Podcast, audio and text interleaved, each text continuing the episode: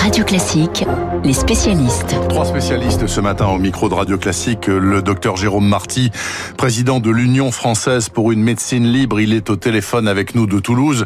Monsieur Marty, bonjour.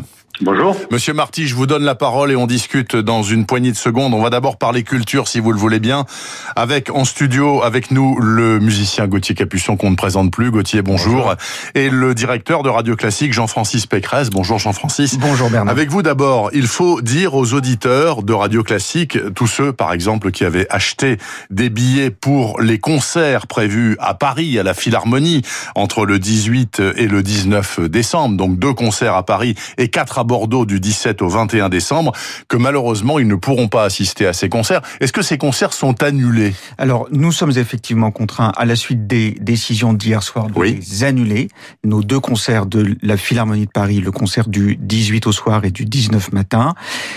Les concerts de Bordeaux vont être annulés aussi. Nous avons l'espoir, euh, bon espoir, de maintenir un de ces concerts sans sans public, Ouais. mais de le diffuser et de le capter. Donc évidemment euh, le 18 sur Radio Classique, mais tous les concerts euh, en public sont évidemment euh, annulés. C'est Et- une grande douleur. J'ai beaucoup de peine ce matin. J'ai beaucoup de peine d'abord pour le- public qui avait ben, répondu présent. Les salles étaient pleines, elles Mhm. étaient toutes pleines, Euh, et j'ai beaucoup de peine pour les artistes euh, qui répétaient depuis euh, plusieurs semaines. Je pense matin aux, euh, aux 45 enfants de la maîtrise des Hauts-de-Seine qui Mhm. répétaient depuis plusieurs semaines. Je pense à l'orchestre de la garde républicaine, je pense au chœur de l'armée française, je pense aux musiciens de l'orchestre de Bordeaux, Aquitaine, euh, qui ne joueront pas comme ils devaient le faire en, en- en cette fin d'année. Alors peut-être Je- que ces euh, musiciens bordelais pourront quand même jouer le 18. C'est en négociation. Encore une question, Jean-Francis Ouais. Pécresse. Tous ces billets qui ont été vendus sont bien entendu remboursés. vont être remboursés. D'accord. Je veux dire euh, à tous nos partenaires quand même, je veux rester peut-être sur une petite note d'espoir. Je veux dire prie. que ce qui s'est passé dans ces dernières semaines où on a vu en trois semaines les salles se remplir intégralement, c'est un signe d'espoir. C'est-à-dire que quand la la vie musicale pourra reprendre enfin de manière normale, Radio Le Classique public sera au rendez-vous. sera euh, aux côtés de nos partenaires et que le, le public sera là et il répondra présent et je pense qu'il répondra vite. Gauthier Capuçon, ça fait en gros une année 2020 avec presque six mois d'inactivité pour tous les acteurs du spectacle vivant, qu'ils soient musiciens, comédiens, Ouais, enfin, etc. C'est plus que C'est effroyable. c'est plus que six mois au total.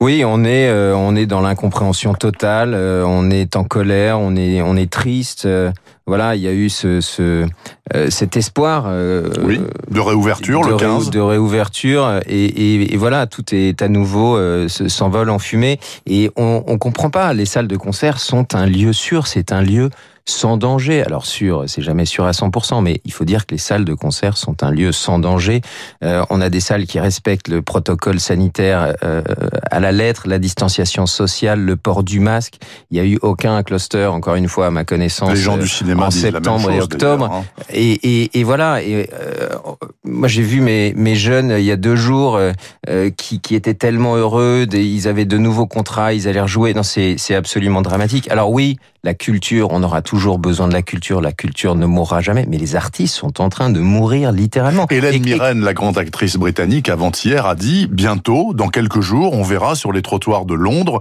des gens faire la manche et ce seront des artistes. Mais il y en a Qui énormément euh, qui ne vont pas se relever. Énormément qui vont pas. se- Et combien de temps ça va durer?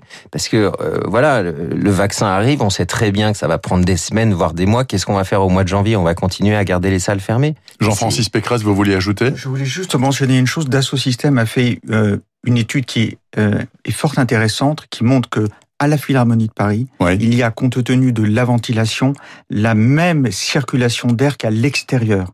Que par conséquent, quand on est assis, masqué On risque à la Philharmonie pareil de Paris, dedans et on ne dehors. risque rien. Et ce qu'on comprend mal, c'est que effectivement, je m'en réjouis pour les catholiques qui pourront aller à la messe, Mhm. euh, je veux dire au moment de Noël, mais Avec une jaune. Mais on a du du mal à effectivement admettre que 1000 personnes puissent aller, je veux dire, chanter à la messe et que 1000 personnes ne puissent pas aller masquer religieusement assister à un spectacle de musique classique à la Philharmonie de Paris. Gauthier Capuçon, la ministre de la Culture, Roselyne Bachelot, bon, euh, je pense qu'elle est plutôt de votre côté. Elle a dû perdre un arbitrage, là, évidemment. Et bien sûr qu'elle fait, elle fait tout son possible pour la culture. On, on, sait tout son amour pour la, pour la musique et les artistes. Euh, mais simplement, c'est, c'est quelque chose qu'on ne peut, la, la, la, la, culture ne peut absolument plus tenir tout l'écosystème culturel est en train de s'effondrer. Ça va être des mois et des mois où, où des musiciens vont laisser leur instrument, des artistes, des, des, des, des comédiens, et puis des jeunes qui vont euh, abandonner leurs rêves et faire autre chose parce qu'ils ne peuvent pas. Il faut, il faut vivre. Donc ça veut dire que si au mieux le 7 janvier, tout redevient normal, c'est-à-dire que tout rouvre, etc.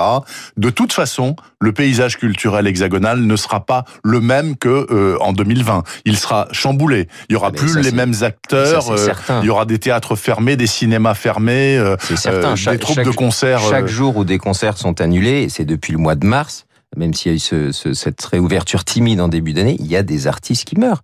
Évidemment. Et, et, et, même si, encore une fois, la France euh, a été un pays oui. qui a... Exemplaire faut, sur l'aide. Il faut le dire, qui a énormément aidé. Le chômage partiel est une mesure euh, voilà, qui n'a pas été prise dans tous les pays du monde et la France a réagi très vite. Mais n'empêche que le, les, les, salles de concert, euh, je pense, pourraient quand même continuer avec cette, euh, cette jauge euh, voilà, réduite, cette distanciation. et je, je comprends pas pourquoi on ferme ces salles alors que on, va, on va faire son shopping, on va au supermarché, on va prendre le train, on voit des quais bondés, sans ah, parler ça, des transports en commun.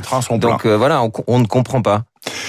Les cinq dernières minutes sont pour vous, docteur Jérôme Marty. Vous êtes toujours avec nous et vous avez entendu euh, Gauthier Capuçon et Jean-Francis Pécresse. Est-ce que sur cette question spécifique du monde de la culture et des lieux clos où on écoute de la musique, où on voit des acteurs, où on voit un film, vous êtes sur la ligne, par exemple, de Gauthier Capuçon en disant, écoutez, franchement, c'est pas plus dangereux d'aller faire ses courses que d'aller écouter un concert? Oui, bien sûr. Bien sûr, parce que dans le pays des procédures et des protocoles, je ne comprends pas comment il n'y a pas justement d'études de salles sans danger versus des salles où il pourrait y avoir du danger. Là, on, on raisonne sur le plan général, c'est-à-dire que toute chose étant égale, on dit que telle grande salle est égale à telle petite salle et on ne regarde pas, on ne cherche pas à comprendre. Nous ouais. sommes à 12 mois de présence de ce virus sur notre territoire et la seule chose qu'on est capable de proposer aux restaurants, à la culture, etc., c'est on ferme et on vous subventionne. Ça, c'est dramatique.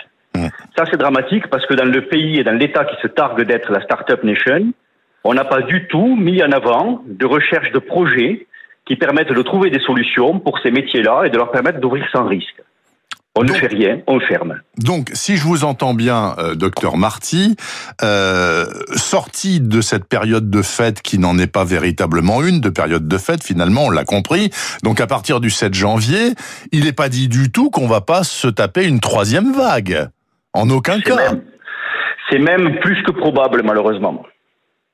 Bah, euh, tout Elle est, fait annoncée la troisième vague et il est probable que euh, il est probable que, que nous l'aurons. Mais, mais, mais vous savez, il faut arrêter de parler de première vague, deuxième vague, troisième vague. On est sur un bain viral, qui on est sur une maladie qui évolue, qui de temps en temps baisse et qui de temps en temps augmente. Et elle baisse et elle augmente en fonction de la spécificité du moment et de notre capacité à respecter les gestes barrières. C'est tout.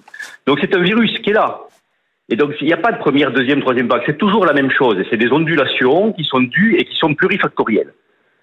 Donc, la Donc là, la troisième vague, on va la voir probablement, oui, à partir de fin janvier euh, pour février. On, aura, on, on, sera face à une augmentation de la présence virale. Mais ça ne veut pas dire que la vie doit s'arrêter. Ça veut dire qu'on doit s'adapter à ce virus. Il y a des solutions que l'on peut trouver. Il y a des purificateurs d'air, il y a des détecteurs de CO2. Il y a tout un tas de choses qu'on peut mettre en place. Mais encore faut-il qu'on cherche oui, mais à contrario, à contrario, docteur Marty, euh, les rares pays qui ont évité la catastrophe absolue du Covid-19, je pense notamment à la Corée du Sud, à Taïwan oui. et à la Chine populaire, ont utilisé des méthodes extrêmement contraignantes. C'est-à-dire qu'ils ont, ils ont fermé à double tour leurs habitants chez eux avec interdiction absolue de sortir. Ils ont fermé leurs frontières. Si vous prenez l'avion pour aller à Shanghai aujourd'hui, même si vous êtes positif, négatif au départ de Roissy, vous passez deux semaines à l'hôtel à Shanghai. Avec des mesures comme oui, ça, mais... forcément, ils ont jugulé le truc. Oui, sauf que euh, qu'est-ce qui s'est passé depuis dix mois? Par exemple, depuis dix mois, nous avons une société qui est basée sur Montpellier, mais il y en a d'autres, qui produit des tests qui s'appellent EasyCove, qui est du RT-LAMP, qui permet de faire du test salivaire, qui permet donc de détecter tous les matins l'ensemble des salariés d'une entreprise, et qui permet de voir si oui ou non on a des gens positifs et de les écarter tout de suite. Est-ce qu'on a mis en place ce type de système? Non. On en est toujours à des tests par écouvillonnage nasal, qui sont des tests assez traumatiques, qui font un petit peu peur aux gens, qui sont euh, globalement difficile à faire, alors que ça, ça permet de faire des tests itératifs, quotidiens, et ça, ça permet de faire vivre tout un tas, tout un tas d'endroits. On ne l'a toujours pas mis en place. Une dernière question, docteur Marty.